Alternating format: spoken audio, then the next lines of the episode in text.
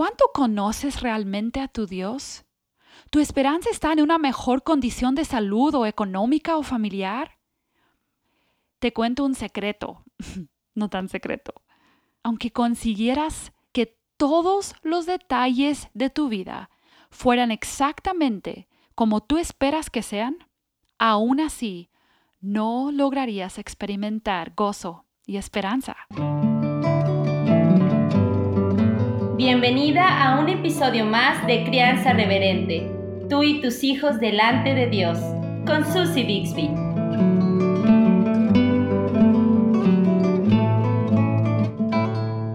No sé de ti, pero nosotros llevamos ya más de dos meses encerrados en casa por la pandemia del COVID-19 y el pánico mundial que ha provocado. No hemos podido reunirnos físicamente como iglesia en todo este tiempo, dos meses, y sé que podrías estar escuchando este audio ya mucho después de cuando salga y esto ya no es la situación actual.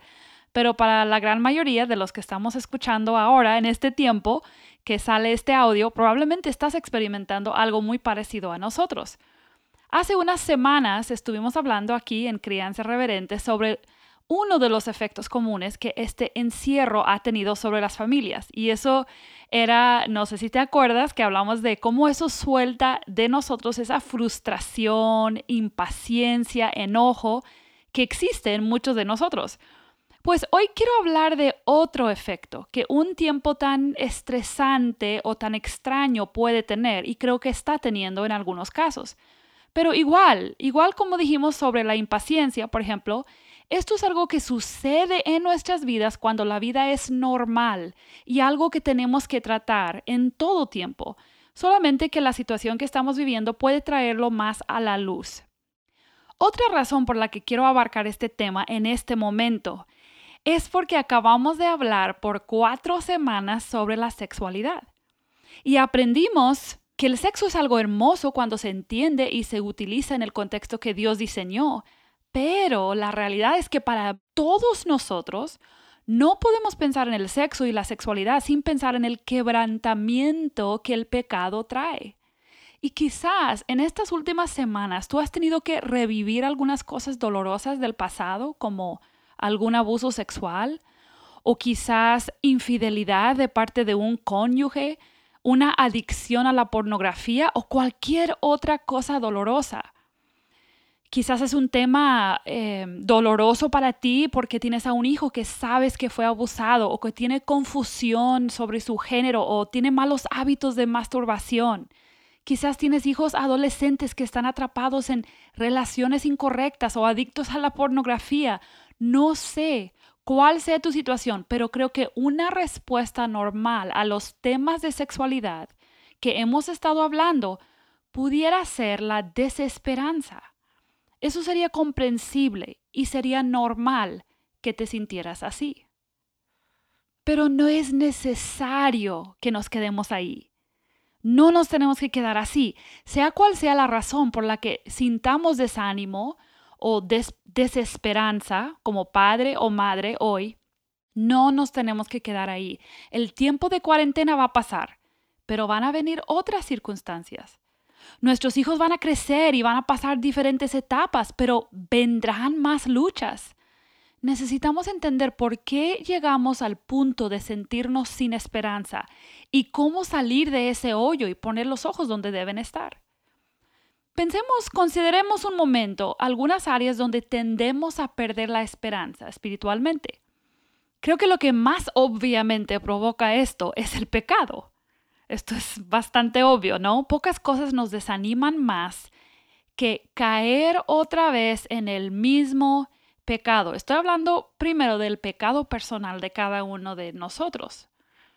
Yo quiero cambiar, quiero dejar de gritar a mis hijos o quiero dejar de ver películas o videos en internet que me estorban porque son pecaminosos o simplemente porque me obsesionan. Quiero dejar de faltarle respeto a mi esposo y ser tan egoísta con él. Quiero dejar de molestarme con mis amigas. Quiero dejar de ser perezosa cuando se trate del trabajo en la casa.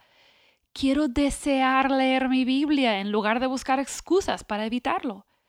Quiero y deseo honrar a Dios con mi vida, pero siento que mi pecado aumenta a veces y me estorba más y más de poder hacer eso. Y no solo es el pecado mío en mi vida, sino el pecado y el quebrantamiento que yo veo en las vidas de las personas que están cerca de mí. Mis hijos son pecadores, mi esposo es pecador, mis familiares, los hermanos de mi iglesia, mis vecinos, mis amigas, todas las personas con las que tengo que tratar son pecadores. Nadie se escapa de esta realidad. Esto significa que yo no tengo ninguna relación en mi vida que escapa a los efectos del pecado. Y a veces eso me desanima mucho, me hace perder la esperanza de tener relaciones sanas. Me desanima ver los fracasos y el pecado repetido de mis hijos. ¿Por qué me desanima eso? Pues tengo la esperanza de que sean salvos un día si es que aún no lo son. Y cuando veo pecado reiterado en sus vidas, me hace dudar de que estén seguros, de que realmente tengan al Espíritu Santo en ellos. Y entonces puedo empezar a perder la esperanza de que ellos escapen el juicio de Dios. El pecado de mis hijos a veces me desespera simplemente porque es más difícil vivir con pecadores que con personas que no pecan. Es así de sencillo. El pecado de mis hijos me hace la vida más difícil y eso a veces me desanima. El pecado de mi esposo, de tu cónyuge, puede hacerte perder la esperanza. Quizás tu esperanza es de que un día tengas el matrimonio ideal, perfecto. Tenemos en nuestra mente esa meta, esa pareja que creemos que debemos llegar a ser. Entonces, cada vez que yo veo el pecado de mi esposo, o cada vez que un esposo ve que su esposa todavía lucha con lo mismo, esto nos puede llevar, entre otras reacciones, a perder la esperanza. Y pensamos cosas así. Nunca vamos a estar bien.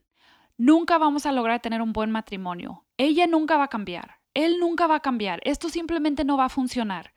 Y perdemos esperanza. Pensando más allá del pecado de las personas cercanas, también lidiamos con la desilusión de que otras personas nos fallen. Ahora, quiero distinguir entre pecado, esto no estoy hablando de un pecado necesariamente, porque creo que es una distinción que debemos hacer. Hay pecado, sí, las personas pecan. Pero el hecho de que alguien me falle puede ser algo que no es pecado. Por ejemplo, mi pastor no llegó a visitarme en el hospital. Mi amiga no me llamó en mi cumpleaños. Mi esposo no planeó el festejo que me hubiera gustado para mi cumpleaños. Mi suegra no planeó la reunión familiar como a mí me gusta y o no me consultó. Mi hijo no ganó el premio que pensé que él iba a ganar en la escuela. ¿De qué estamos hablando exactamente aquí? Estamos hablando de cuando las personas no cumplen nuestras expectativas. Pero fíjate que en todos estos casos no necesariamente hay pecado de parte de la persona que nos decepcionó. Simplemente hemos puesto nuestras expectativas en algo que alguien nos iba a ofrecer. Otras cosas que provocan falta de esperanza en nuestras vidas son resultados de vivir en un mundo quebrantado por el pecado, una enfermedad crónica en un miembro de la familia, Frecuentemente esto puede ser causa de bastante desánimo, incluso hasta la depresión. Es muy agotador para una mamá cuidar de un niño enfermo o con necesidades especiales. Situaciones económicas de incertidumbre o de gran necesidad, un accidente con un hijo que requiere atención médica que no podemos pagar. Hay un sinfín de circunstancias difíciles que pueden afectar a mi familia como resultado de simplemente vivir en este mundo roto. Y estas cosas pueden hacer que yo pierda la esperanza. Por último, quiero mencionar uno que para mí a veces ha sido motivo de perder esperanza y de sentirme muy desanimada, porque hay, ocasiones cuando Dios en su misericordia me permite ver mi gran falta de sabiduría. Permite circunstancias en las vidas, por ejemplo, de mis hijos, sea de pecado o de alguna presión externa, o permite dificultades matrimoniales o incluso en el ministerio. Y al reconocer que yo no lo puedo arreglar, que yo no sé qué hacer, que tengo tanta falta de sabiduría, mi reacción es sentirme desesperanzada. A este punto quizás te estás eh, preguntando, eh, ok, Susi, ya entendí, ¿querías desanimarme más o qué? Pues claro que esa no es la intención, pero algo que he aprendido es que antes de escuchar buenas noticias, a veces necesito las malas. Necesito una dosis de la realidad. Y más específicamente, para buscar la solución a un problema, primero tengo que reconocer que ese problema existe y cuál es la verdadera naturaleza de ese problema. Tengo que ser real, tengo que ser sincera y honesta. Entonces, consideremos esto basado en lo que ya hemos dicho. Primero, si te acuerdas, hablamos al principio de que mi pecado personal frecuentemente me desalienta, más de lo que debe desalentarme. Obviamente mi pecado personal nunca eh, lo debo tratar con ligereza, nunca lo debo ignorar. Pero si soy hija de Dios y mi pecado personal me tumba y me deja casi en depresión, algo anda mal. ¿Qué me revela mi reacción acerca del verdadero objeto de mi esperanza? ¿Quién o qué creo que va a resolver mi problema de pecado reiterado?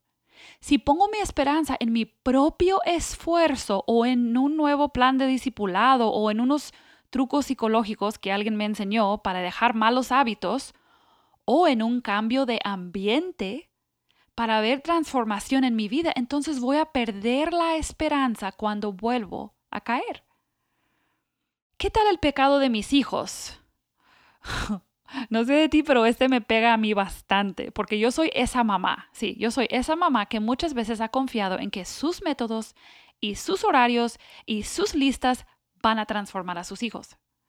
Las reglas, la insistencia, los castigos o, o quizás del otro lado de la moneda tú puedes ser la que piensa que con mucho amor, con muchas palabras de motivación, con regalos o alguien dijo sobornos, con todo eso yo voy a llegar a, a poder transformar a mis hijos yo soy capaz de utilizar y, levantar todo esto como la fuente de mi esperanza para cambiar a mis hijos. Mi astucia, mi sabiduría. Entonces, cuando ellos siguen luchando, siguen pecando, siguen mordiendo al hermanito, siguen mintiendo acerca de la tarea o siguen viendo pornografía cuando ya hemos tratado ese problema tantas veces, ¿qué hago? Pierdo la esperanza. Y ahí está la indicación que necesito ver Ahí yo había depositado yo mi esperanza y lo tengo que reconocer. Pensemos en el matrimonio. En el matrimonio es tan fácil poner la esperanza en el cónyuge, porque somos una sola carne. O bueno, eso dice la Biblia, no estoy segura a veces qué significa eso. ¿Debo confiar en mi esposo? Claro que sí. ¿Debo desear tener cercanía, intimidad con él? Sí. ¿Debo desear que todo lo que la Biblia dice sobre el matrimonio que agrada a Dios sea real en mi matrimonio? Sí. Entonces, ¿por qué no está bien que cuando eso no sucede, yo pierda la esperanza? Porque la condición de mi matrimonio nunca debe ser el objeto de mi esperanza. El matrimonio no fue diseñado para cargar con ese peso, para llevar esa responsabilidad. Un matrimonio cristiano sí debe reflejar el Evangelio y traer gloria a Dios, pero lo tiene que hacer mientras exista en un mundo quebrantado por el pecado.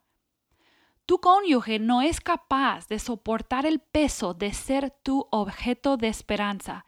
Siempre te va a decepcionar si haces eso. No puede hacer otra cosa porque es pecador o pecadora.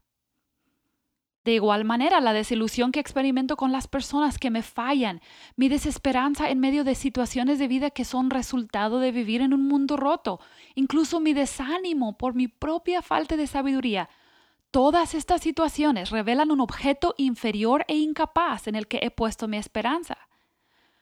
Tu reacción al no ser festejada como esperabas revela cuánto deseas ser aceptada y valorada por otros. Ahí está tu esperanza. Tu desesperanza al tener que aguantar una enfermedad crónica revela que tu esperanza está en la salud y la fuerza física, en poder hacer ciertas cosas. Quizás mi esperanza está en mí misma y mi astucia. Si los episodios que tuvimos sobre la sexualidad y el abuso sexual te dejaron sin esperanza o, muy desanimado en cuanto a tu relación matrimonial o tu propia salud sexual o el futuro de tus hijos o cualquier otra área, entonces a ti se te ha revelado de manera importante algo que debes enfrentar. Hermanos, ¿en qué está puesta nuestra esperanza? ¿En ser buenos padres? ¿Que tienen su matrimonio bajo control? ¿Y sus hijos hermosos e inteligentes con un futuro brillante? ¿En estar cómodos económicamente? ¿En tener salud y energía? ¿En ser apreciados y reconocidos por los demás? ¿En simplemente no batallar? Si es así, entonces vamos a perder la esperanza en algún momento no podremos aguantar porque los objetos de nuestra esperanza no pueden aguantar ese peso. Hay un solo objeto de esperanza que puede sostener todas nuestras expectativas y tener nuestro futuro bajo control. Hay un solo objeto de esperanza que puede tomar el pecado y sus consecuencias y cambiarlos en algo hermoso y útil. Hay un solo objeto de esperanza que da la habilidad de vivir gozosamente por 50 años casado con alguien que no cambia. Hay un solo objeto de esperanza que provee paz en medio de incertidumbre. El Dios que planeó la historia de la humanidad con todo su detalle para poder redimirnos por medio de su Hijo y salvarnos del poder del pecado, es el mismo Dios que sigue controlando todo para nuestro bien y para su gloria. Como dice Romanos 8, la solución a la desesperanza es sencilla, pero no es fácil. Mi naturaleza pecaminosa no busca de manera natural depositar confianza en alguien que no puedo ver y en un plan y en un futuro que no puedo conocer.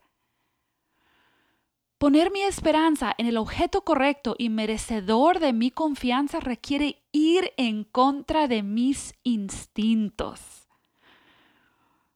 ¿Cómo? ¿Qué quiero decir con esto?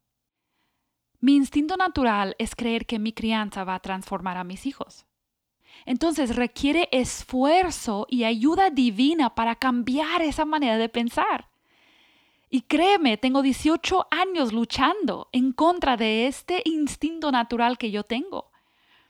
Cuando mis hijos pecan, yo debo deliberadamente dirigirme a Dios, el creador de mis hijos, y admitir que yo no los puedo cambiar.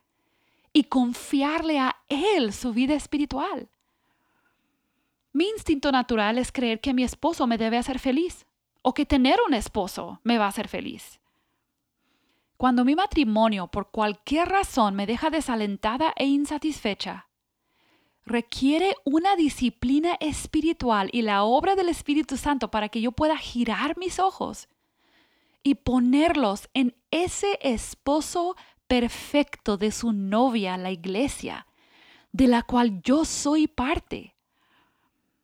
Él puede proveer la satisfacción que ningún esposo o esposa puede dar a su cónyuge. Y cuando descanso en la provisión divina, es ahí cuando yo puedo reflejar el Evangelio como una pecadora casada con un pecador. Mi instinto natural es buscar significado e identidad en cualquier cosa material o posición social o situación de salud o habilidad natural. Mi esperanza fácilmente puede estar en la aceptación, la aprobación de otros, que eso es algo que, con el que yo lucho, mi propia sabiduría, ya te había mencionado, que eso es algo eh, que yo tiendo a, a confiar en mi propia sabiduría.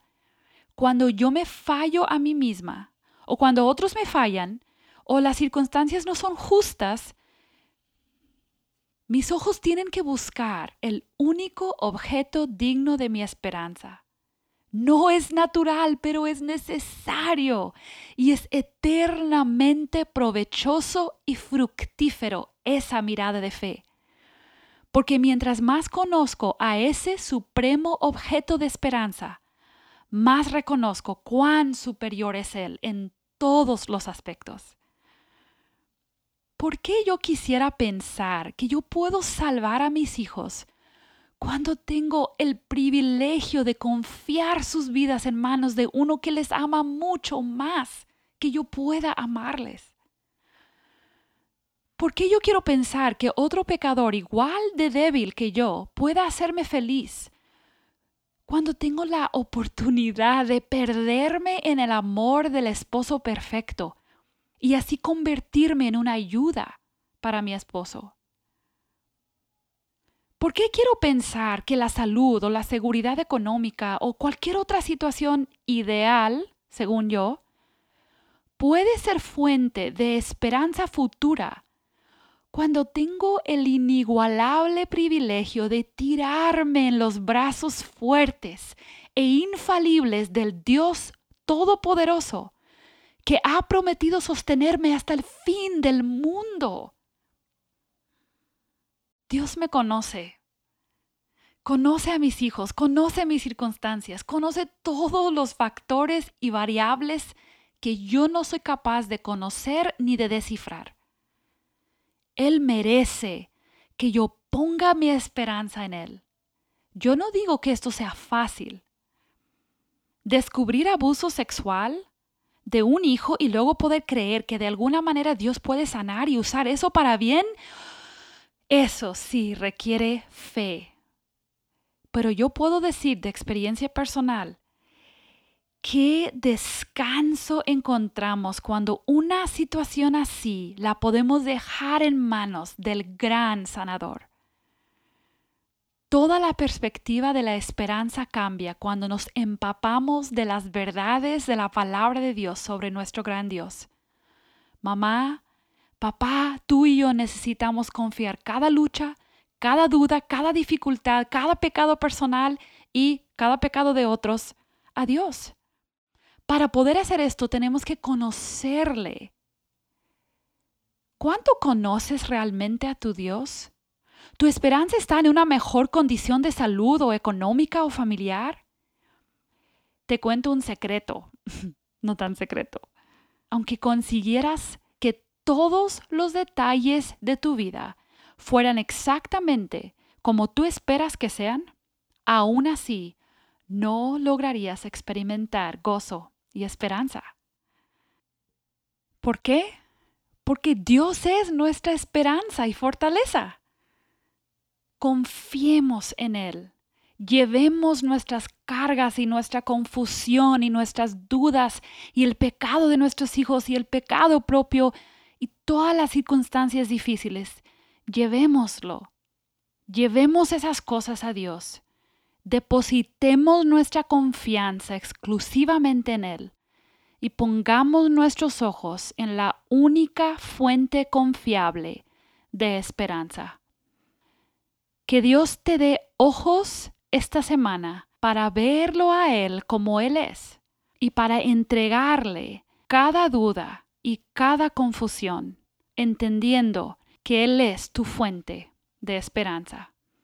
Que Dios te bendiga grandemente esta semana. Nos vemos la próxima semana.